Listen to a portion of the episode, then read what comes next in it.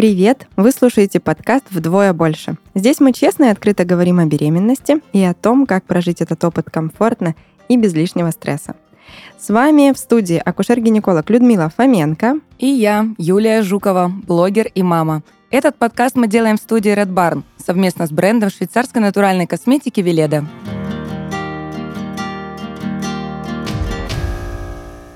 Наш сегодняшний выпуск напрямую связан с личными границами.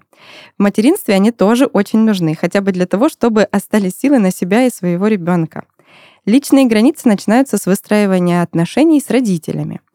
Юль, у тебя, насколько я помню, мама переехала после родов да, к вам. Да, три года мама после того, как я родила, жила с нами. И расскажи, как вот этот момент с выстраиванием границ проходил у вас? Ты знаешь, поначалу все было хорошо. То есть мама помогала, действительно отвечала на какие-то вопросы, много проводила времени с ребенком, то есть давала мне какую-то свободу, да, и я воспринимала эти советы, так как, э, конечно, я понимаю, что опыта у нее гораздо больше, у нее трое детей, а я, ну, пока только у меня первый единственный, да, и, конечно, опыта набираться мне было неоткуда. А, но со временем, конечно, места стало мало и, как, э, как говорят, на кухне должна быть одна хозяйка, так, мне кажется, и в общении с собственным ребенком, конечно, нужно принимать советы. Не вижу здесь ничего плохого. Но, опять же, ну, своя голова тоже должна быть на плечах. И, конечно, нельзя давать стопроцентное владение вообще всей ситуации кому-то со стороны. Да, согласна. У меня здесь совершенно другой опыт, потому что когда я родила и первого, и второго ребенка, мы жили достаточно далеко от родителей. И здесь избытка советов или какого-то избытка внимания не было. Они, конечно, очень э, активно общаются с внуками, проводят с ними охотно много времени, но первый период мне было очень тяжело давать внуков. Мы не привозили их, не оставляли там с ночевкой или вообще без меня. А сейчас уже эта ситуация как бы решается гораздо легче, когда дети начали сами изъявлять такое желание. Но вот именно конфликта какого-то или избытка советов, давления на нас а, пожалуй, я не ощущала, за исключением тех ситуаций, когда мы можем приезжать к ним, и на детей надевают лишние носочки, лишний там свитерочек или не отпускают гулять без куртки. Но я больше воспринимаю это как, наверное, проявление любви, так как они умеют это делать. Благодаря маме у меня ребенок э, в очень раннем возрасте начал спать самостоятельно. Он начал жить в собственной комнате. То есть это не было какого-то вот этого спать в кровати, там, не знаю, постоянно проводить с ребенком, что нельзя никуда отлучиться. То есть она объяснила, показала, как лучше себя повести, чтобы ребенок понимал сразу, что есть границы, да, то есть э, мама с папой, у них есть своя личная жизнь, и в нее вторгаться не надо, потому что есть время и для ребенка, и есть время для мужа. Мы уже обсуждали, да, эти отношения вот uh-huh. по поводу мужа, как ему не перестать уделять внимание, и насколько это важно все-таки сохранить в семье теплые отношения между мужем и женой, чтобы не было только вся забота посвящена ребенку. Поэтому советы были очень хорошие. Поэтому если вы чувствуете, что те советы, которые вам дают родственники, либо, может быть, там лучшие подруги, они действительно могут сработать, то почему бы и нет? То есть не надо идти э, в отказ и говорить, что нет, я самая умная, я все сама знаю, я все умею, хотя на самом деле ты пока ничего не умеешь, да? И мне помощь ваша не нужна. Я считаю, что помощь нужно уметь принимать. Это точно, я с тобой полностью согласна. Но мне кажется, ты здесь очень важный момент подчеркнула, что, в общем-то, с тобой советы мамы резонировали. Тебе тоже казалось, что так правильно, это было для тебя комфортно и удобно.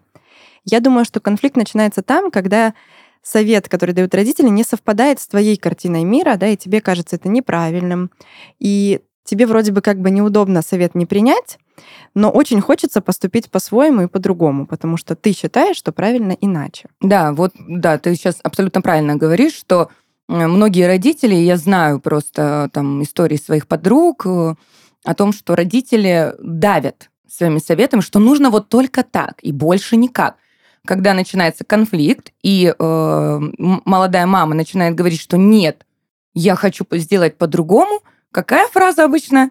я прожила дольше, я знаю больше, да? То да, есть, да. Э, ну, ты обязана ну, довериться мне, ты обязана сделать, как я говорю. Вот тут это абсолютно неправильно. Мне кажется, это возникают и конфликты.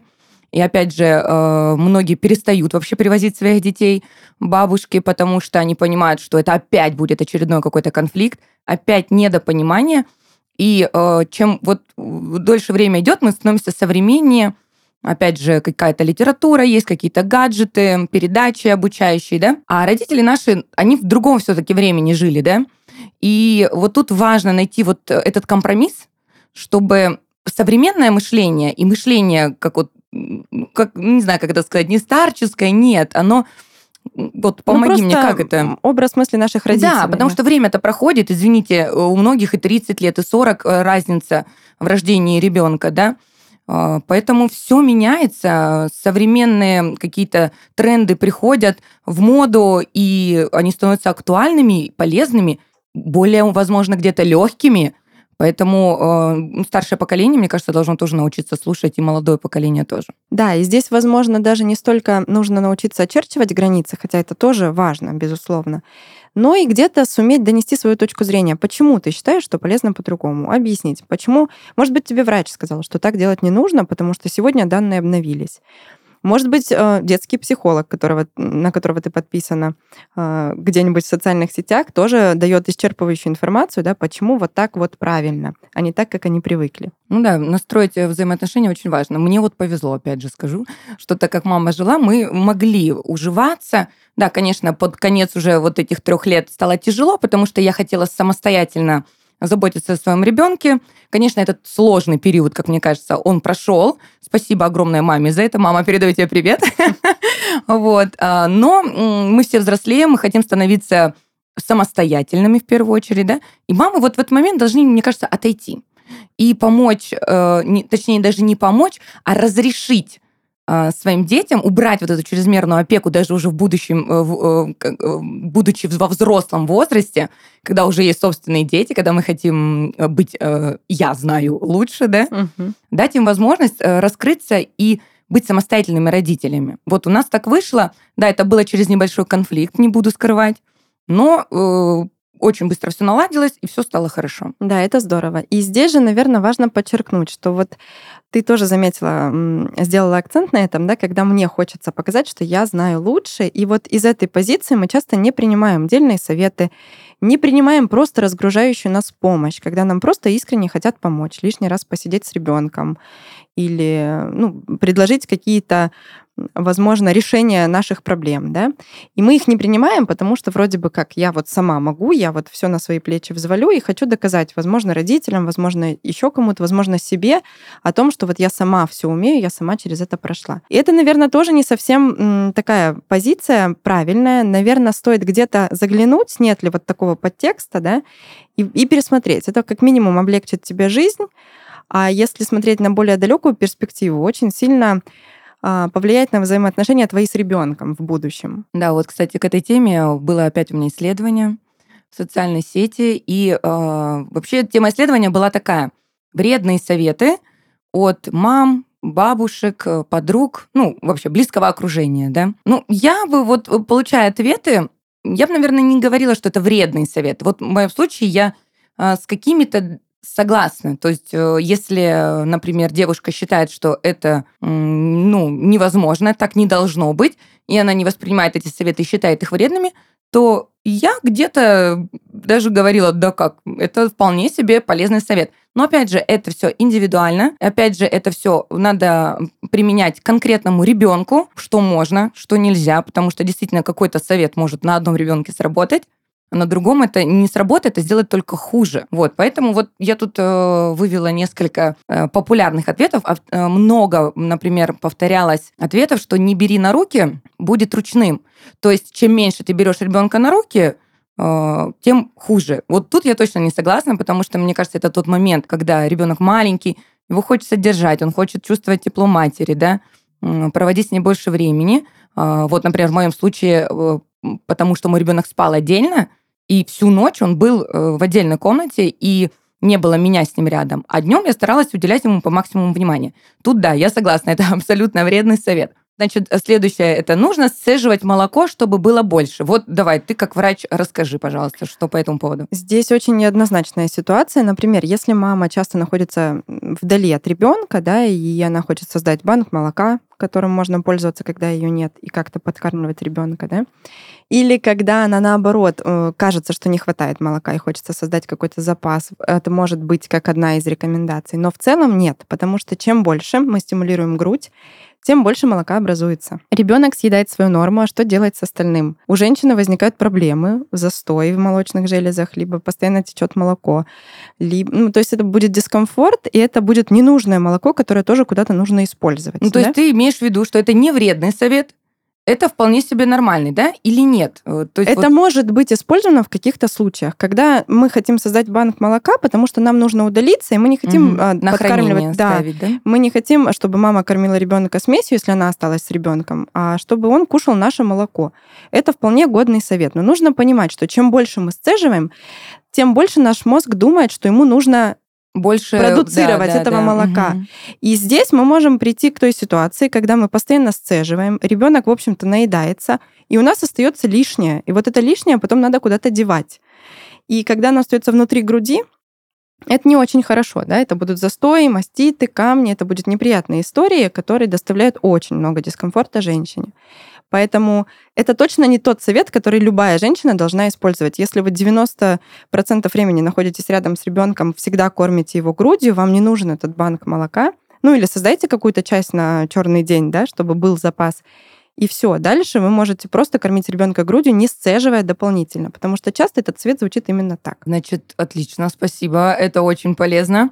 А не кормить ребенка на ночь чтобы желудок отдыхал. Ну, мне кажется, это такой действительно вредный совет, потому что маленькому ребенку нужно часто кушать.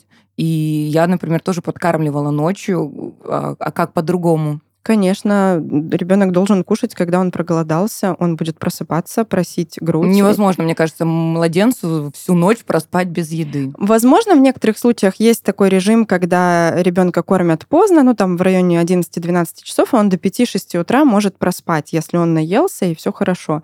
Но если мы говорим про не кормим в 9 часов вечера, все, последнее кормление, и дальше до 7 утра пусть терпит как хочет, я могу представить спящего спокойно ребенка, только который уснул от бессилия и оров, когда он не смог от того, что его еду. не покормили, да? Да, другой ситуации мне Да, вот это сто процентов вредный совет. Вот тут есть смешной, очень смешной, я думаю, ты оценишь. Облизать ребенка, чтобы не сглазили. Я очень долго смеялась. А, это, конечно, не то, что даже вредно, это какой-то глупый, наверное, совет. Ну, знаешь, я помню, я сама с таким столкнулась, и я даже растерялась, когда я пришла. То есть ты это уже слышала? Да, мне как-то бабушка сказала, я даже не помню, как это звучало. Оближи и подолом вытри, по-моему, как-то так. Я даже так глаза округлила и не поняла сначала, что... мне ли это было сказано, и так ли я все поняла. Ну, это какие-то приметы, наверное, которые пошли э, с их молодости, когда они были с детьми. И здесь, я думаю, нужно просто улыбнуться и и всё. Да, и пойти дальше. А вот э, невредный совет, по моему мнению, я уже говорила об этом э, в выпуске в каком-то, уже и не помню в каком, но точно говорила, что в кровать ребенка к себе лучше не класть. Мы, помню, с тобой обсуждали именно вот этот момент кормления, как это удобно для мамы, но э, впоследствии, ну, нужно вот эту грань, да, не перешагнуть э, времени, когда ребенку действительно стоит переехать в собственную кроватку. Здесь, мне кажется, важно каждой маме принять свое решение, потому что здесь очень много споров на эту тему, должен ли спать с мамой ребенок, потому что когда у нас есть совместный сон, у нас есть повышенные риски для здоровья ребенка. Мы должны всегда об этом помнить. То есть ты имеешь в виду, ударил рукой, как-то повернулся, нет? Нет, я имею в виду внезапную детскую смертность. Угу. То есть когда ребенок может, когда особенно маленький ребенок, и он не ограничен от нас пространством, пространством, и он кушает грудь ночью. Эта грудь может закрыть ему носик, не дать ему дышать. Ребенок еще маленький, он не может сам ну, подвинуться, да, он не может поднять голову, отвернуться. Вот когда мы говорим про младенческий возраст. Эти риски несколько повышены. Это нужно понимать. И поэтому рекомендации врачей заключаются в том, что совместный сон не должен быть.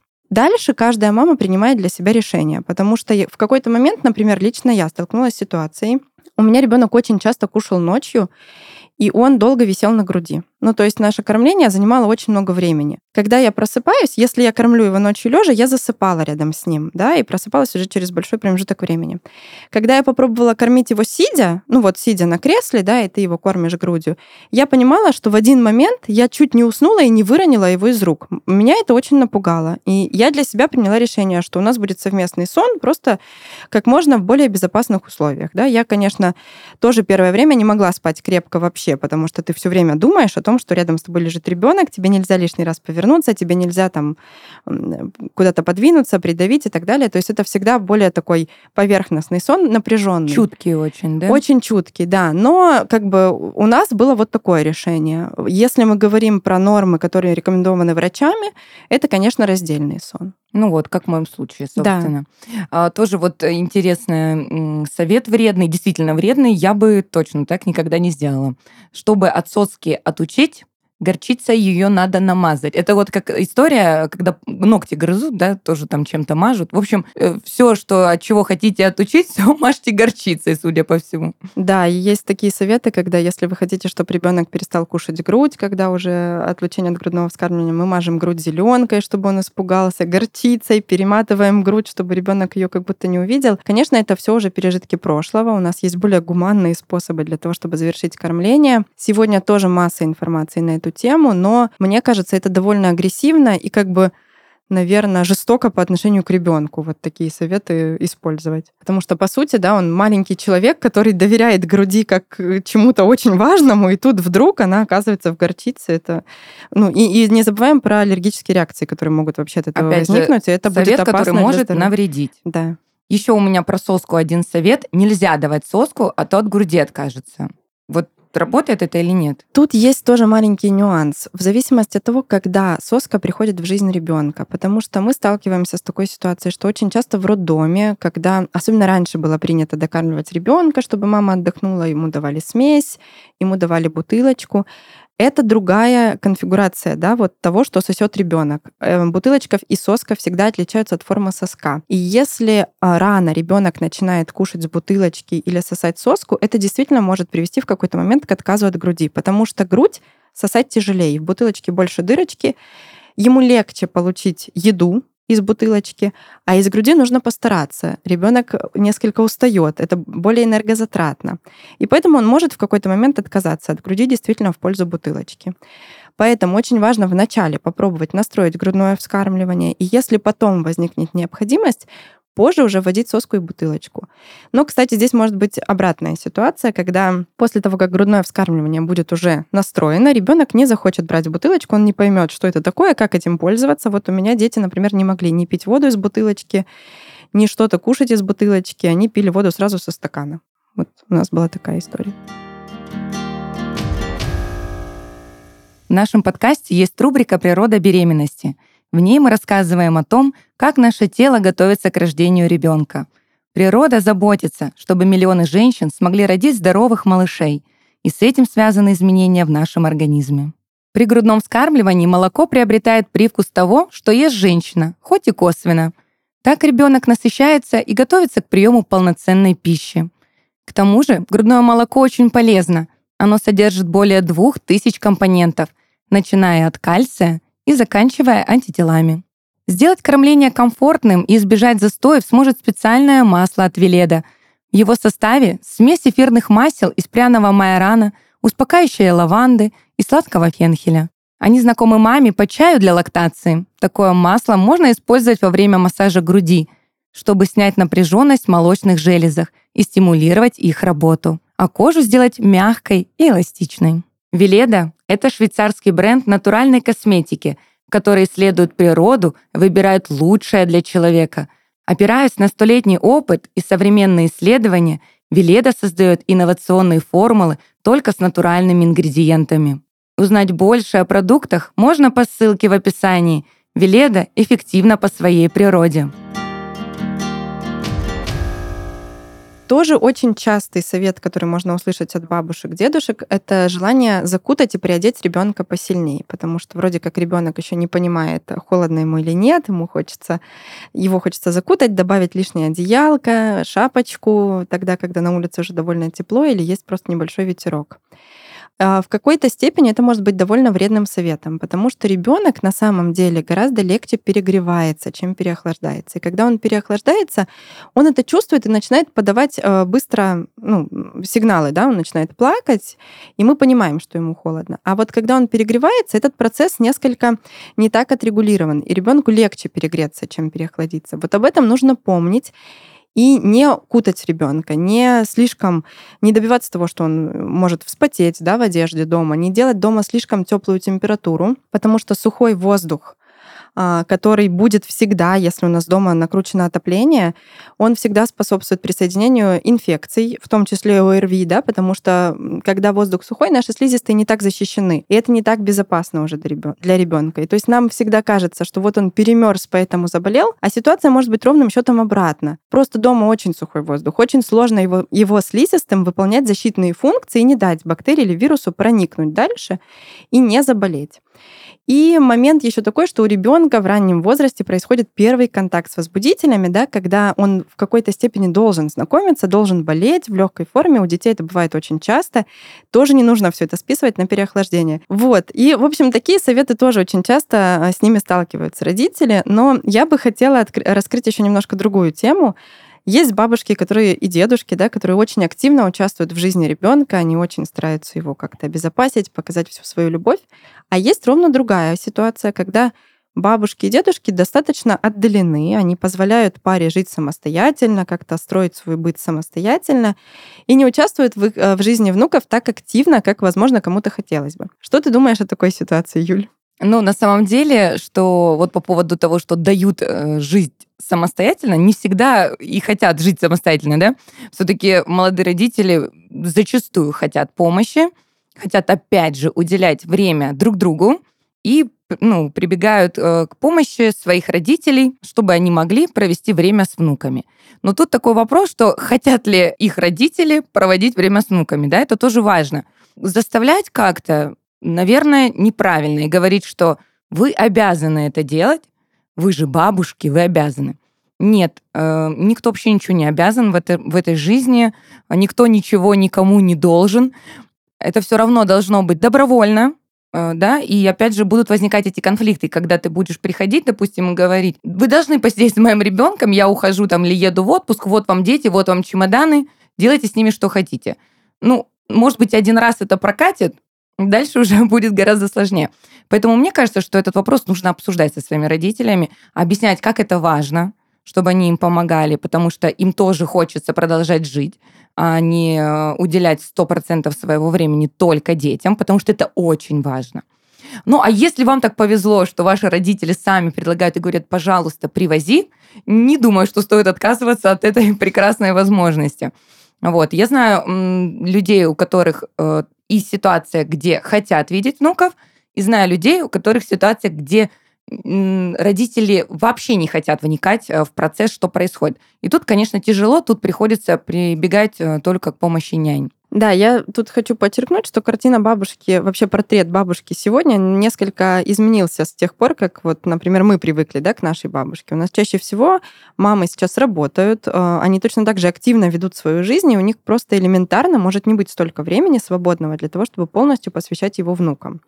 Ну и желание, собственно, тоже может не быть, это, я тоже думаю, их полное право.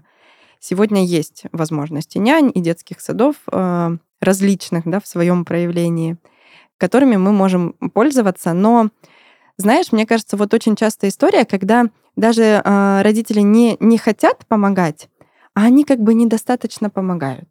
Когда вот молодым родителям кажется, что вот бабушки должны были бы чаще приезжать, чаще бы звать или еще что-то. И вот это вот, знаешь, когда они как будто бы должны, но никто об этом никого не просит, а родители старшие, да, бабушки, дедушки, они могут даже не понимать о том, то что есть от по них умолчанию, да, то есть вот э, это мысль о том, что по умолчанию это должно быть так. То есть у кого-то там, у меня, у соседа так, и поэтому у меня должно быть так. Ну да, я тоже согласна, что ну, сложно вообще рассчитывать на это, об этом нужно обсуждать оговаривать, просить в первую очередь. Ну, не забывайте вообще всегда хорошее дело, говорить спасибо и говорить пожалуйста.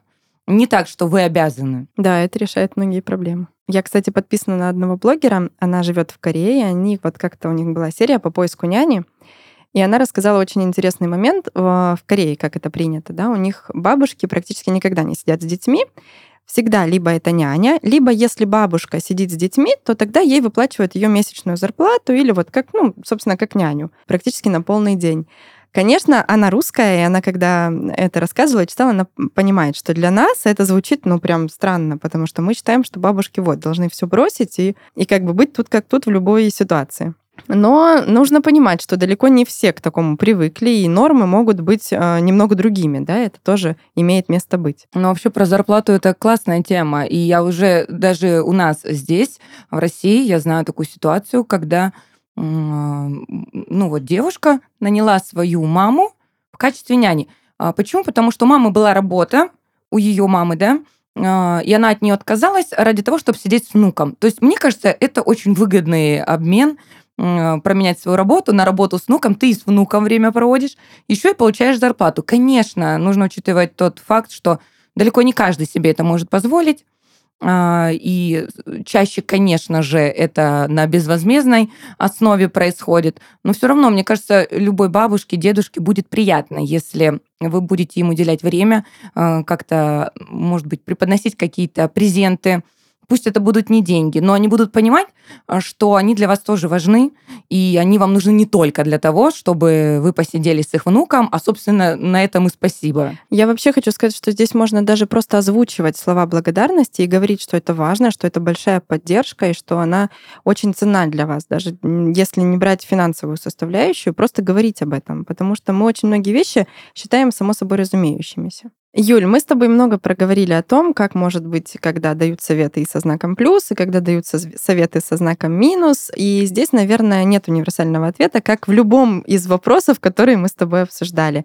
Очень важно уметь разговаривать, да, и как-то принимать решения. Но я думаю, мы можем подвести общий такой итог и резюмировать основные принципы, а, как добиться вот этих хороших взаимоотношений с родителями. Да, я абсолютно с тобой согласна. А, надо научиться фильтровать и уметь принимать. Все-таки, мне кажется, это очень важно. И говорить спасибо за помощь, а, которую нам оказывают наши любимые родственники. И вот, собственно, тот чек-лист, который поможет отстоять собственные границы. Заручитесь поддержкой. Поговорите с партнером о своих чувствах. Скажите, что вам неприятно, когда его родители вмешиваются в воспитание. Ни в коем случае не обвиняйте супруга. Вместе обсудите, какими бы вы хотели видеть границы вашей семьи. Например, вы не обязаны давать родителям ключ от своей квартиры.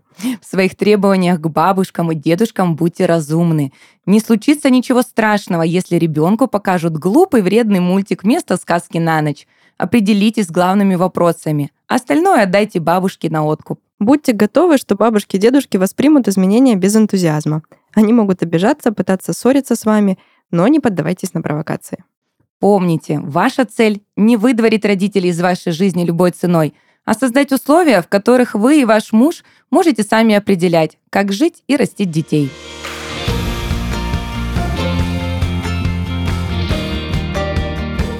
Это был подкаст «Вдвое больше». Подписывайтесь на всех платформах и поделитесь с беременной подругой. До встречи!